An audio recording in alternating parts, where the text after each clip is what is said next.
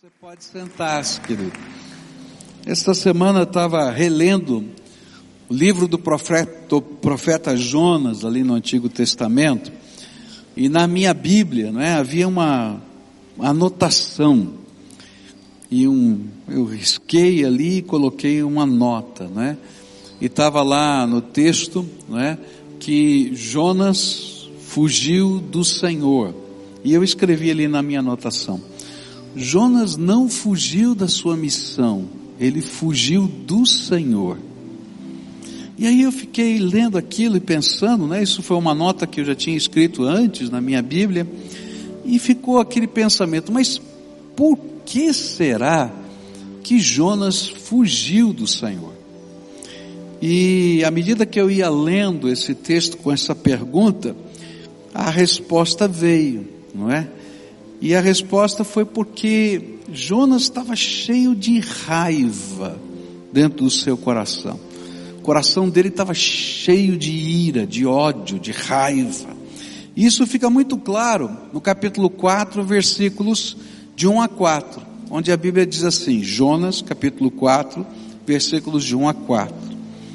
Jonas, porém, ficou profundamente descontente com isso, enfureceu-se e ele orou ao Senhor: Senhor, não foi isso que eu disse quando ainda estava em casa? Foi por isso que me apressei em fugir para Tarsis. Eu sabia que tu és Deus misericordioso, compassivo, muito paciente, cheio de amor e que prometeste castigar, mas depois te arrependes. Agora, Senhor, tira minha vida, eu imploro, porque para mim é melhor morrer do que viver. E o Senhor lhe respondeu: Você tem alguma razão para esta fúria? É interessante que Jonas estava consumido pela ira dentro do seu coração. Ele tinha raiva do povo ninivita, do povo assírio. E havia razões para isso. Mas esse sentimento estava consumindo a vida dele. E o nosso objetivo hoje é tentar estudar o dano que sentimentos, que alguns sentimentos produzem na nossa vida. O dano que algumas coisas que ficam trabalhando dentro de nós produzem dentro da nossa alma. Dentro da psicologia há uma, uma área, uma linha da psicologia que fala a respeito dos pensamentos, não é? é? automáticos. Então, todos nós, de alguma maneira, temos pensamentos automáticos. Tudo bem, isso faz parte da vida. Mas o pior é quando esses pensamentos automáticos, eles são frequentes e dominam o nosso comportamento. Então é aquele tipo de coisa que você está cheio, o teu coração está cheio de alguma coisa, está ardendo dentro de você, você vai tomar banho e vem aquele pensamento de novo. Aí você diz, não, para com isso tal, não sei o quê. Aí você sai, vai tomar café, vem de novo o pensamento. Você está dirigindo o carro, vem de novo aquele pensamento. E parece que você está sendo consumido, e de fato está sendo consumido. Às vezes são sentimentos, às vezes são compulsões, não é? São algumas coisas. Eu tenho uma meta, um alvo, um projeto e eu só penso naquilo, eu esqueço todo o resto. Quanto dano esses pensamentos automáticos fazem para a nossa vida? E é disso que eu queria olhar. É isso que eu queria olhar nessa manhã. Como a vida de Jonas foi afetada por esse sentimento consumidor dentro da, da sua alma. A primeira coisa que a gente vai aprender que é dano, que vai surgir por causa disso, é que pessoas que vivem assim, elas perdem o senso de direção na sua alma, na sua vida. A direção começa a se perder. E quando a gente olha para o exemplo de Jonas e para a própria vida da gente, a gente vai descobrir que isso não é uma coisa automática, é um processo. E esse processo vai dominando a nossa vida. Foi isso que aconteceu com Jonas.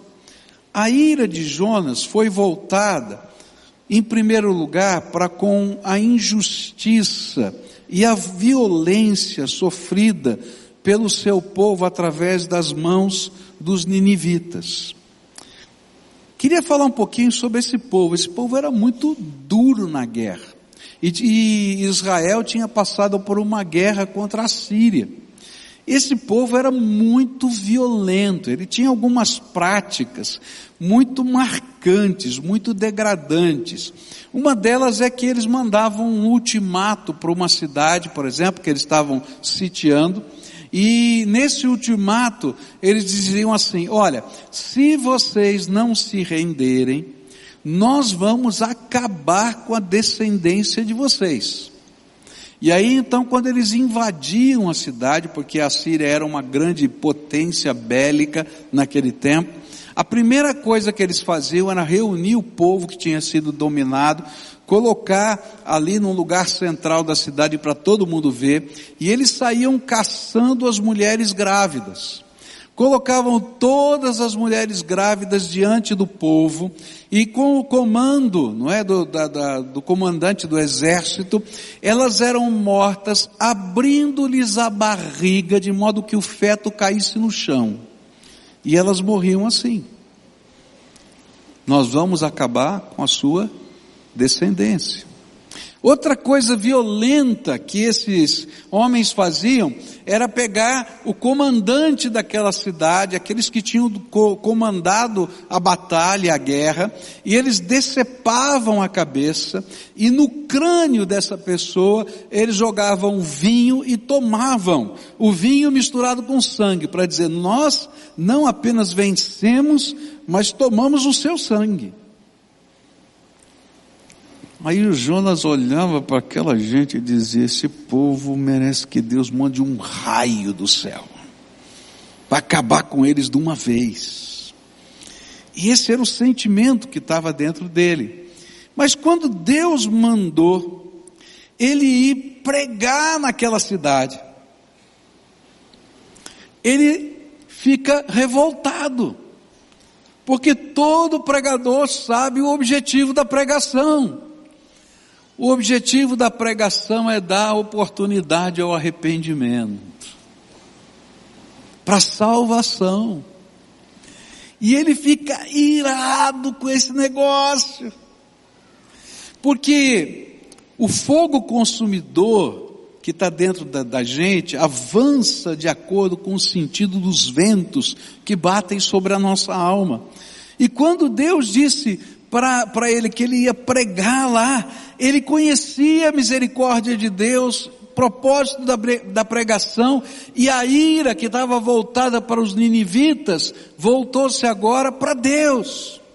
E diz assim a Bíblia, e ele orou ao Senhor, Senhor, não foi isso que eu disse quando ainda estava em casa. Foi por isso que me apressei em fugir para Tarsis. Eu sabia que tu és Deus misericordioso e compassivo, muito paciente, cheio de amor e que prometes castigar, mas depois te arrependes. E na sua ira contra Deus, ele decide fazer exatamente o oposto do que Deus mandou ele fazer se a direção da vida dele estava apontando para Nínive, porque esse era o propósito de Deus, ele agora muda de direção e ele vai para Tarsis. E esse senso de direção é diametralmente alterado. Põe lá o mapa só para você ver, ó. Nínive está aqui à minha direita, bem aqui à minha direita, tá vendo? Ó, tá em inglês lá, Nínive, tá? Mar Cáspio, bem aqui. Aí Jope está aqui embaixo, bem na costa do mar Mediterrâneo. Ele tinha que sair de Jope e ir para Nínive. Mas ele pega um navio e vai para o outro lado, que é Tarsis, ali, onde está a Espanha. E naquele tempo, Tarsis era conhecido como o fim do mundo, porque terminava o mar Mediterrâneo naquele estreito, e eles tinham medo de seguir adiante porque não sabiam o que tinha para frente. Então, literalmente, Jonas decidiu ir para o fim do mundo. Essa era a ideia dele. Deus me mandou para a direita, eu vou para a esquerda. Ele muda totalmente o seu senso de direção. Uma coisa que a gente vai aprender aqui é que quando nós estamos irados, magoados, furiosos, cheios de calor que consome a nossa alma, nós não percebemos que tal sentimento começa a nos conduzir a uma ira não somente contra as pessoas, contra Deus, porque Deus parece ser injusto no que Ele está fazendo, mas ela se torna uma ira contra nós mesmos. E aí a gente começa a desenvolver sentimentos de autodestruição. Quando a gente perde a direção, queridos, a gente entra em rota de autodestruição e não percebe que isso está acontecendo. Se a gente olhar aqui para Jonas, a gente vai perceber que pelo menos três vezes ele pede para morrer. Quem pede para morrer é porque está em rota de autodestruição. No capítulo 1, versículos 11 e 12, quando os marinheiros dizem para ele assim: Olha, nós tiramos sorte e descobrimos que tem algum problema com você, Jonas, o que está acontecendo? E ele diz: Não, tem um problema mesmo, porque eu estou fugindo de Deus. E eles perguntam: O que, que a gente faz com você? Para que esse mar acalme. E ele diz assim: Me joga no mar. Quando ele era pregador, e o pregador sabe que o que Deus espera é arrependimento mas ele não quer se arrepender. Ele diz assim: não, o negócio é o seguinte, eu não quero criar problema para ninguém, não quero criar dificuldade. Me joga no mar que eu me viro. Você já viu gente assim? E aí diz a Bíblia que os marinheiros disseram: não podemos fazer isso com você, vamos remar mais, vamos remar mais, vamos remar mais. E chega uma hora que eles dizem assim: não dá, o que, que eu vou fazer? Senhor, tenha misericórdia de nós, porque nós vamos jogar esse cara no mar. Ele estava querendo morrer.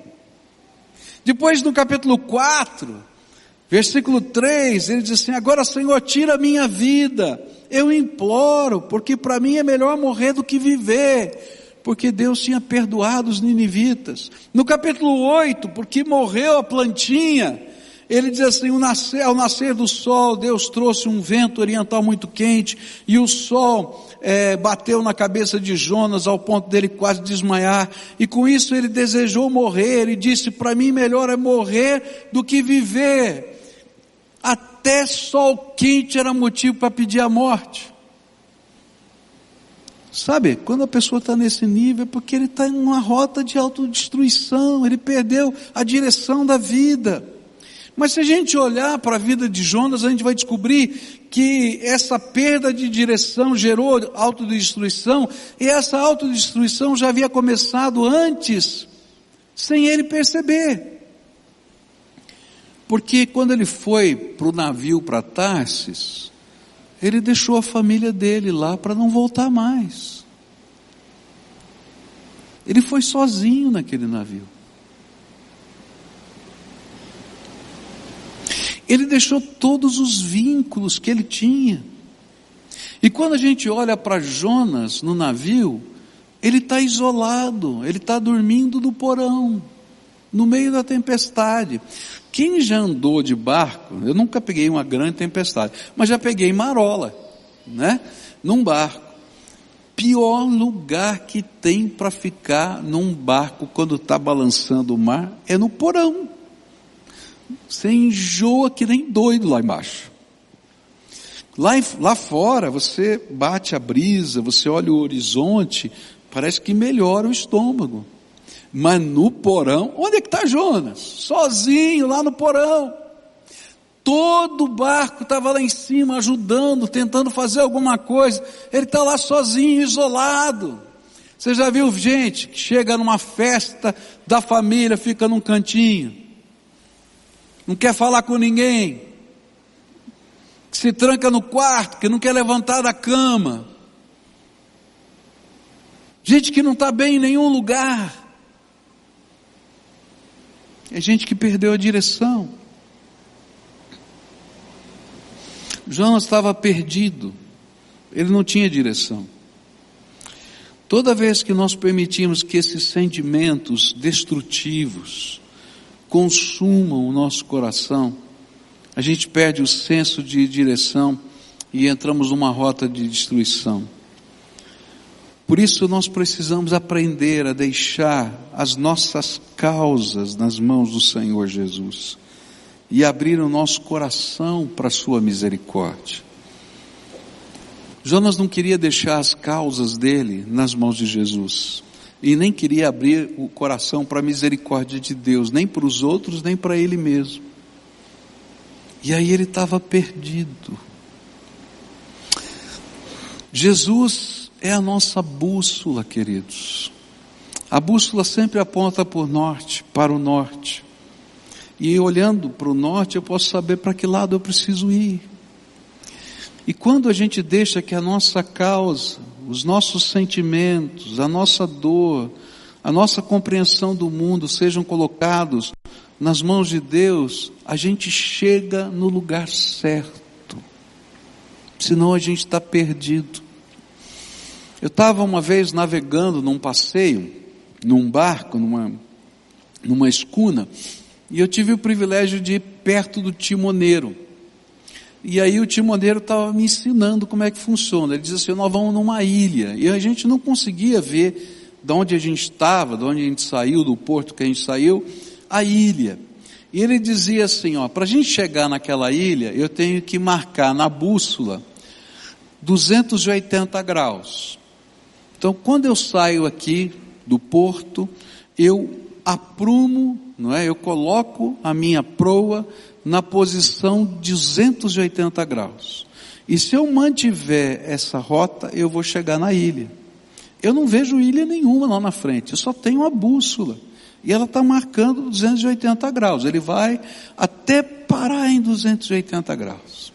Aí ele vai navegando. Chega um determinado momento, ele ora, olha para a bússola e estava em 277 graus. Ele disse assim para mim: Olha, são três graus só. Mas daqui até chegar na ilha são tantos quilômetros. Esses três graus vão abrir uma, uma linha tão grande que quando eu chegar lá é capaz eu nem ver a ilha, porque eu vou estar muito longe. Então ele tem que voltar o timão outra vez e colocar de novo em 280 graus. A gente continuou navegando. Quando chegou lá, longe, a ilha estava lá longe, mas a gente podia ver. E ela estava apontada para 280 graus. E a gente sabia que ia chegar naquele lugar. A gente navegou por mais de uma hora e a gente não via ilha nenhuma, mas ela estava sendo apontada pela bússola. Assim é a minha vida e a tua vida. Se eu me deixar conduzir pelos ventos dos sentimentos da minha alma, a minha bússola vai ficar virando cada hora para um lugar. E eu vou perder a direção da minha vida. E quando eu perco a direção da minha vida, eu fico com raiva das pessoas, eu fico com raiva de Deus, eu fico com raiva do meu trabalho, eu fico com raiva de mim mesmo. E de repente eu estou perdido. Eu conheço tanta gente perdida, gente. Por isso, Jonas precisava aprender, eu preciso aprender e você também, a colocar a minha causa na mão de Deus, a colocar a minha vida na mão de Deus porque Ele é a bússola. E Ele vai colocar na direção certa do propósito que Ele marcou, que é o melhor plano que pode existir para a minha vida. Se você está consumido por sentimentos, talvez você precise colocar esses sentimentos no altar de Deus. Se você está consumido por aspirações, você precisa colocar essas aspirações na mão de Deus. Porque a verdadeira direção é dada pela bússola que é o Senhor Jesus na nossa vida. Se você deixar só o vento tocar a tua nau, você vai parar num mar perdido. Porque hora você está indo para um lado, hora você está indo para o outro. Mas quando eu continuo a olhar para Jonas, eu vou descobrir que outro dano, dano que Jonas sofreu por causa do ardor amargo da sua ira, foi a perda do senso de propósito de vida. Até aquele dia, Jonas sabia quem ele era. E ficava claro isso, inclusive na Bíblia. Logo no capítulo 1, do livro de Jonas está escrito assim: Jonas, filho de Amitai. Se a gente abrir 2 Reis 14, 25, vai falar sobre Jonas. E vai dizer que ele era morador da cidade de Gatiafé, uma cidadezinha a oito quilômetros de Nazaré, na Galileia. Que ele era profeta do Deus vivo. Que ele era hebreu adorador do único Deus, criador do céu, da terra e do mar. E a tradição judaica afirma que Jonas era o jovem profeta enviado por Eliseu a ungir Jeú, rei de Israel. Lá na Bíblia diz que Eliseu nomeou um dos seus discípulos, tá? Para irem, que era um jovem profeta, irem procurar Jeú, que era um general, e dizer para ele: Você vai ser o novo rei de Israel e uma nova dinastia vai nascer através da sua vida e a casa de Acabe vai acabar. E diz a Bíblia que ele foi esse discípulo de Eliseu, diz a tradição que ele foi esse discípulo de Eliseu que foi até lá. Mas agora esse cara que tinha uma percepção de quem ele era, qual era o propósito da vida dele, ele se tornou um fugitivo de Deus. Toda vez que nos deixamos consumir pelas emoções destrutivas, nós perdemos o nosso verdadeiro senso de propósito. E quando a gente perde o senso de direção e o senso de propósito, a nossa vida vira um colapso. E era isso que estava acontecendo com Jonas. Jonas agora, porque tinha perdido seu senso de propósito, estava questionando tudo. E uma espécie de crise existencial se instalara nele. Quantas são as pessoas que eu conheço que têm perdido o seu futuro, porque perderam o seu senso de propósito? E quando a gente perde o senso de propósito, a gente questiona Deus, a gente questiona a si mesmo, e a gente abandona aquele senso de missão, de, de, de realização de vida. Por isso a rota de Jonas foi desgraça. E é interessante que a Bíblia mostra isso graficamente. Se a gente pudesse fazer um gráfico, dava para ver essa rota de desgraça graficamente na vida de Jonas. A Bíblia vai dizer que Jonas saiu de onde ele estava e desceu à cidade de Jope. Depois ele desceu ao barco. Depois ele desceu ao porão do barco. Depois ele desceu ao ventre do peixe. Depois ele desceu às, às profundezas dos mares. Como que se graficamente a Bíblia estivesse dizendo, olha, só tem queda, fracasso e derrota. E aquele homem que sabia quem era, agora virou um farrapo humano. Um imigrante sem destino.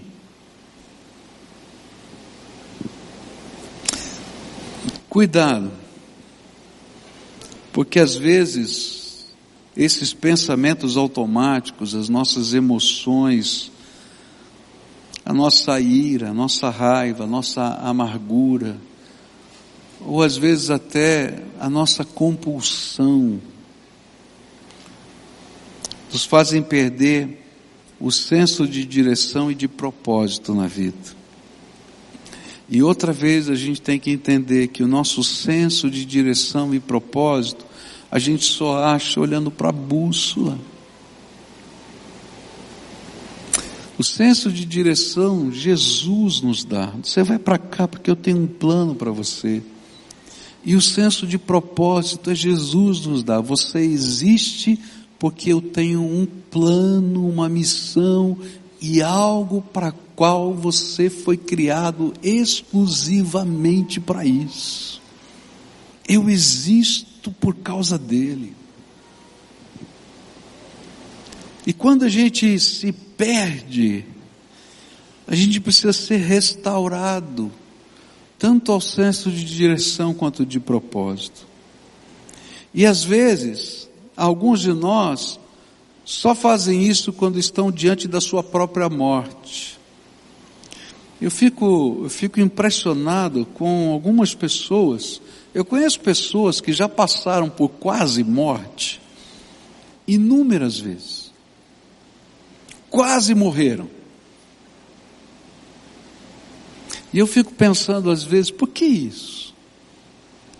E eu tenho aqui uma teoria, né? É uma teoria, eu não posso provar isso para você. Mas eu acho que tem muita gente orando por essa pessoa. Porque Deus está dando mais uma oportunidade, mais uma oportunidade, mais uma oportunidade. Eu também acho que Jonas deve ser um dos ancestrais dos italianos, né? Porque era teimoso que nem uma porta, mas tem uns que são piores que Jonas. Porque apesar de tantas oportunidades, não são capazes de perceber que estão perdidos no senso de direção e propósito. Porque há algo especial que Deus quer fazer na tua vida. E sabe, às vezes os sentimentos que, que nos conduzem a isso, que são danosos, eles parecem bons. Se eu falar de ira, de mágoa, tranquilo, você vai entender como mal. Mas tem gente obcecada por planos, por alvos, por projetos, e vão atropelando tudo e todos, e não sobra nada na sua vida, no seu plano. E aí eles não entendem para que existem? Porque no seu rastro não sobrou nada, não tem ninguém. E o plano é a coisa mais frustrante que existe, porque quando você alcança, não tem com quem comemorar. E aí você vai ver que talvez aquilo não tenha tanto valor assim. E aí a gente precisa voltar para Deus para entender que tem um plano de Deus para a nossa vida, muito melhor que aquele que eu plantei, que eu semeei na minha alma. Muito maior. E que eu preciso de uma direção. E que, às vezes, essas, esses, essas trombadas com a vida, elas são a maneira de Deus nos fazer enxergar que a gente não tem todo o controle Muitas vezes a gente está perseguindo os nossos alvos porque a gente acha que tem controle. E aí, coisas acontecem para dizer para a gente que a gente não tem todo o controle. E se você é um cara muito planejador, muito capaz, né? Então talvez você já olhou para várias variáveis mas eu quero dizer para você que você não vai conseguir olhar para todas as variáveis possíveis. Porque se você conseguisse olhar para todas as variáveis possíveis, você seria Deus. Mas você é só homem. E nas variáveis de Jonas não tinha uma tempestade no caminho. E nas nossas não tem às vezes uma doença não tem às vezes uma crise econômica, não tem às vezes a queda de um governo, não tem às vezes um monte de outras coisas que podem acontecer, um carro que vira, tanta coisa que está fora do nosso alcance. E aí Jonas é lançado naquele mar. E Deus vai usar aquele momento para trabalhar a vida dele. E é interessante que Jonas, como muitos de, de nós, só conseguiu entender que ele não tinha controle da vida dele quando ele estava no fundo do mar. E ele vai dizer no capítulo 2, verso 7, quando a minha vida já se apagava, eu me lembrei de ti, Senhor, e a minha oração subiu a ti, o teu santo templo. Ô oh, cara difícil, né?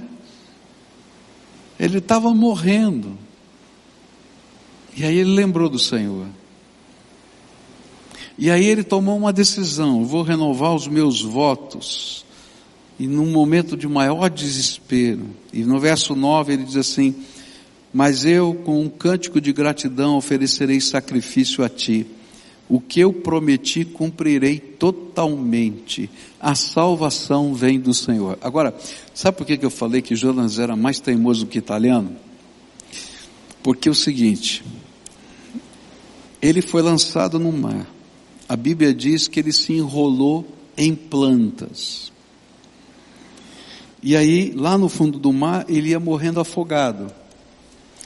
Aí Deus mandou um peixe que confundiu ele com as plantas. E engoliu o bicho, o homem. E agora ele passa três dias no ventre do peixe, o peixe tentando fazer a digestão dele. Ele era tão indigesto, levou três dias. E ele leva três dias para fazer a oração. Para se convencer que estava morrendo. Não dá risada não, porque tem gente aqui pior que ele. Talvez seja você. Quantas oportunidades Deus já te deu? Quantas vezes Ele tocou o teu coração? Quantas situações difíceis Ele já te livrou? Quantas vezes a mão poderosa de Deus diz: Vem aqui, vamos conversar de novo. Mas sabe o que eu acho tremendo nessa história? Está no verso 10 do capítulo 2. E o Senhor deu ordens ao peixe, e ele vomitou Jonas em terra firme. E aí, Deus não apenas restaura Jonas no meio do mar, mas em terra firme.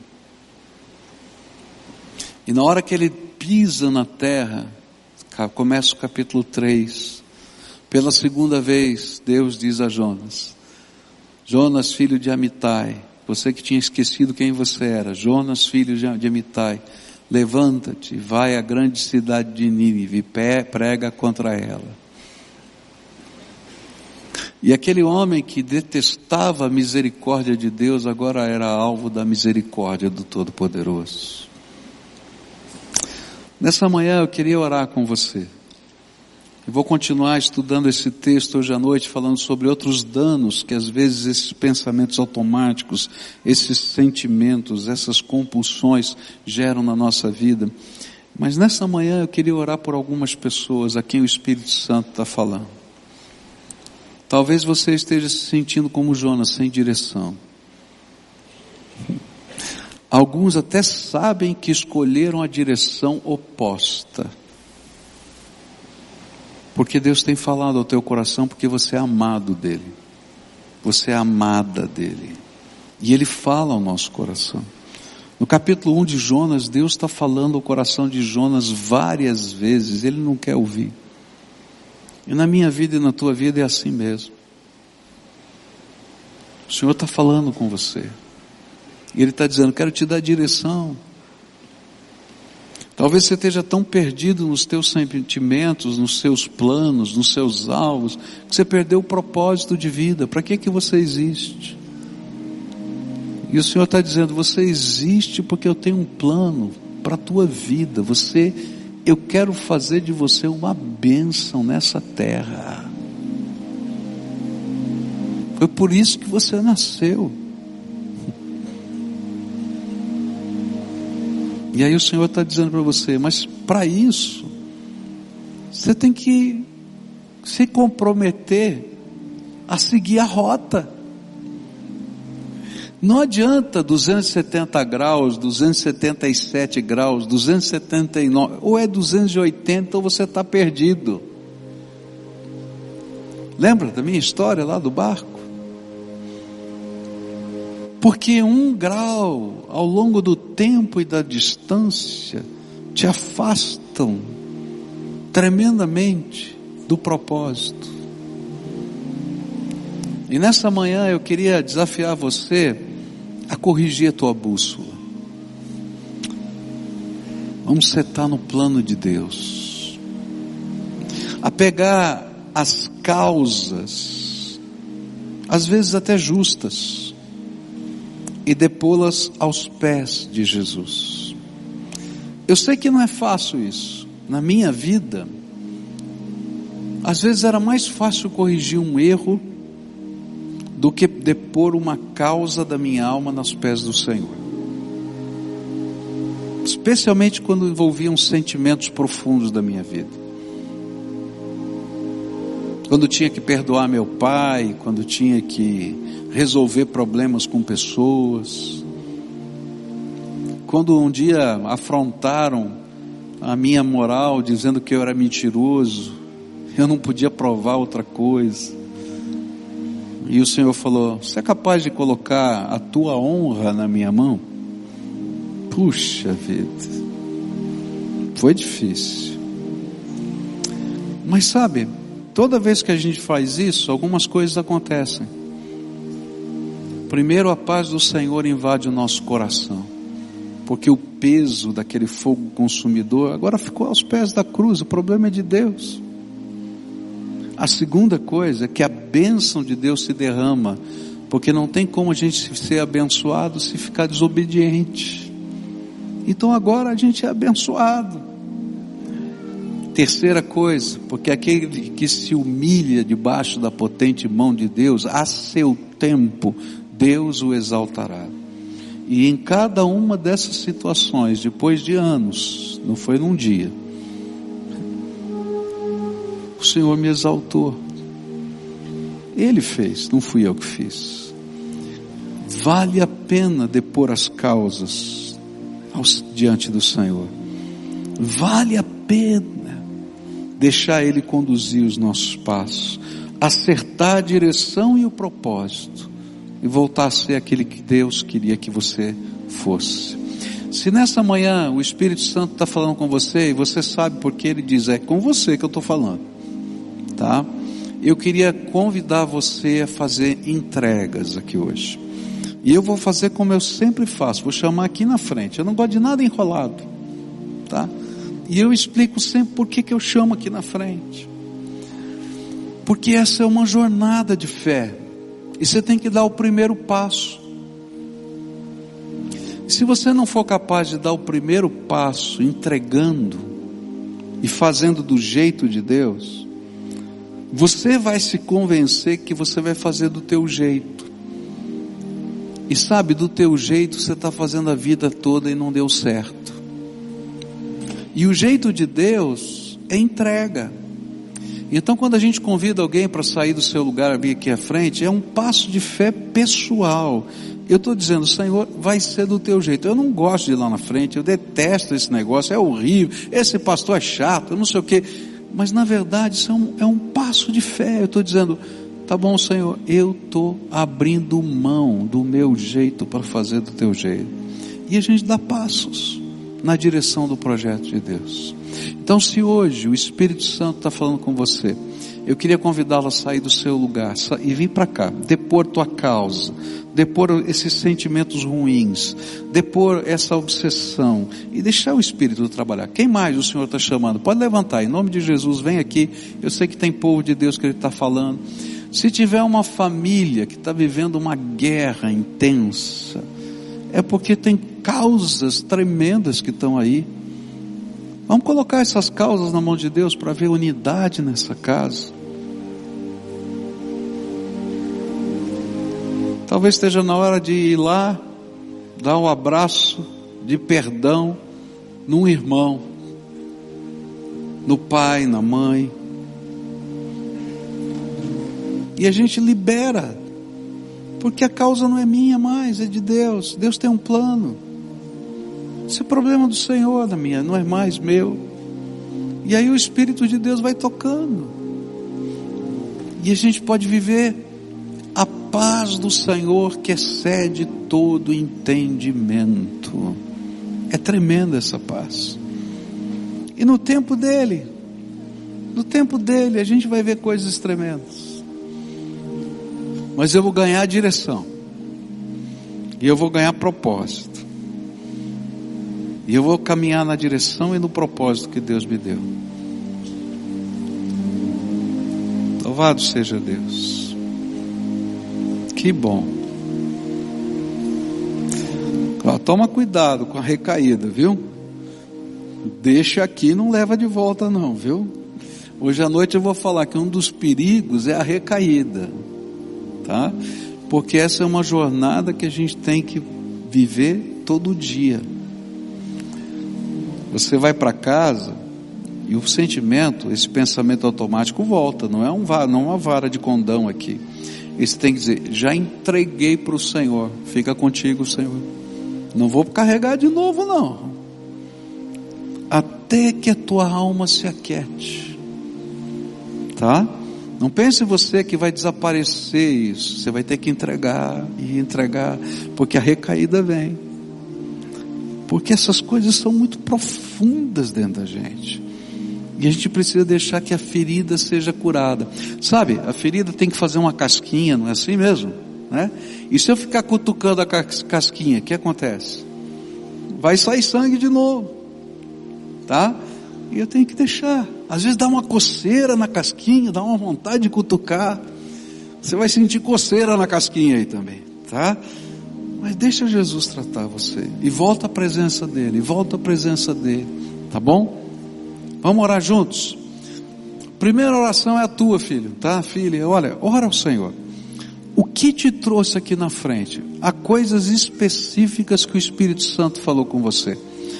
Então, se tem nomes de pessoas, se tem lembranças, se tem coisas que estão lá machucando você, você começa a colocar aos pés da cruz de Jesus. Vai falando para ele, Senhor, quero colocar esse, isso que aconteceu. Conta a história para ele quero colocar essa pessoa. Quero colocar esses sentimentos. Quero colocar o efeito disso na minha vida. Eu sou o cara que está num porão. Me tira desse porão, Jesus, por favor. Eu sou o cara que está no fundo do mar. Me tira do fundo do mar me coloca de novo em terra firme, aponta de novo o caminho para onde eu tenho que ir. Eu vou deixar o Senhor apontar de novo o caminho.